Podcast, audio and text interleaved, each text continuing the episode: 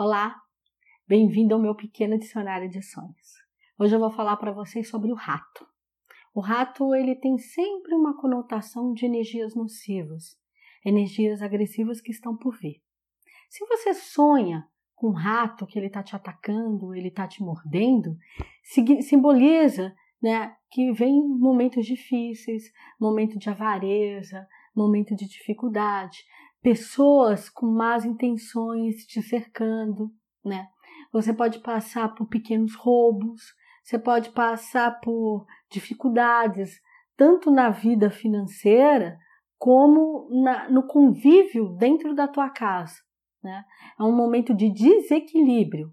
Agora, se você sonha que você está matando um rato, aquela energia ela vai vir, mas ela já vai vir atenuada e vai te encontrar num momento tão fortalecido que você vai conseguir se livrar muito rápido dessa energia ruim. Então fique atento. O sonho é sempre uma forma que o espírito acha de falar com você. Que espírito é esse? Sua alma. É o seu interno.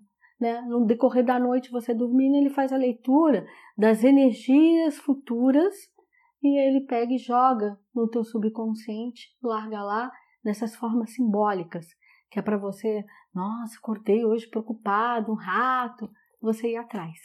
Então dê atenção para o seu sonho. Eu espero que eu tenha colaborado um pouco nos seus sonhos. Axé.